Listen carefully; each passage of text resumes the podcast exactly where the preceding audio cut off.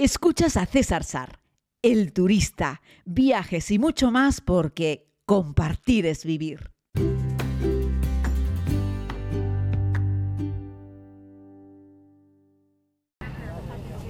Saludos querida comunidad, les hago este podcast desde el interior del avión de Royal Jordanian con el cual me voy con unos amigos a disfrutar de este precioso país de Oriente Medio que tendría que hacer cuentas, pero no lo visito hace ya bastante tiempo, la verdad, y esto es uno de los motivos por los cuales me hace más ilusión eh, pues poder regresar a este lugar. ¿no?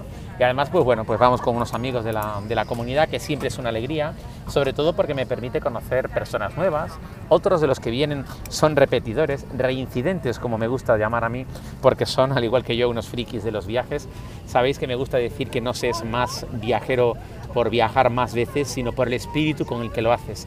Hay un montón de gente que es igual de viajera que yo, lo que pasa es que no puede viajar tanto pues por limitaciones de todo tipo. Evidentemente, la mayoría de la gente tiene un trabajo con un horario y un tiempo de vacaciones, o el dinero no se lo permite, o es gente que en el pasado viajó, pero en el presente tienen otro tipo de responsabilidades familiares.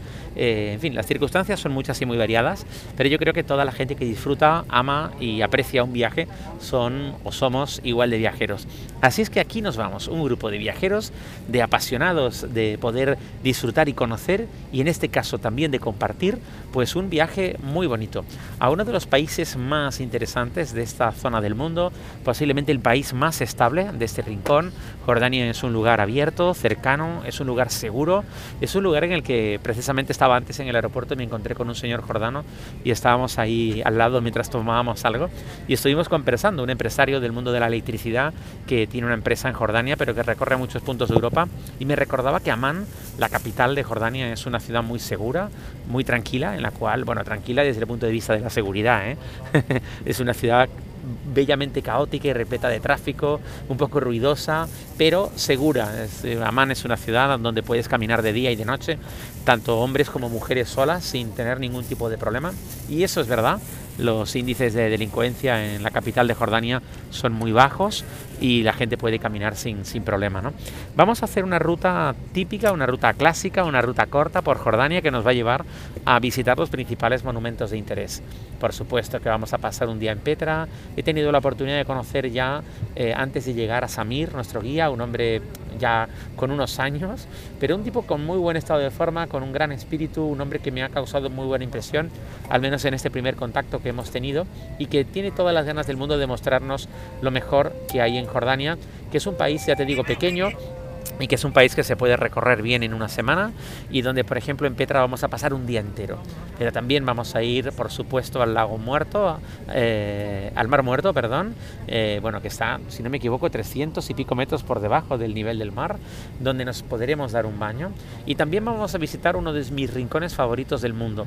Es uno de los dos desiertos más antiguos del planeta, el desierto del Wadi Rum, junto con el desierto del Namib, en Namibia.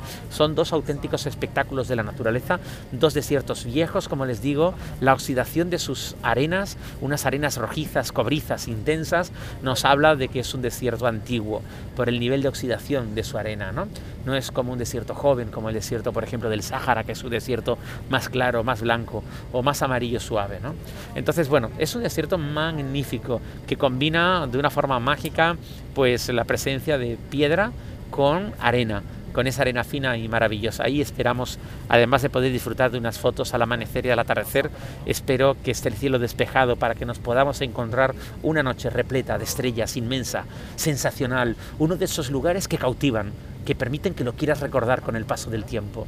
Hacia allá vamos, con toda la ilusión del mundo metidos en este avión, que tengo que decirles que Royal Jordanian ya no es lo que era el avión, el 320 en el que estamos, pues los asientos están un poco cascadillos, que les voy a contar. Estoy seguro que remontarán unos puntos luego con la comida, porque esta gente suele servir una buena comida y un buen servicio a bordo. Pero bueno, el avión es un 33, un 320, con un único pasillo y con unos asientos altos, no son el, el tipo de asiento galleta estrecho nuevo que hay hoy en día.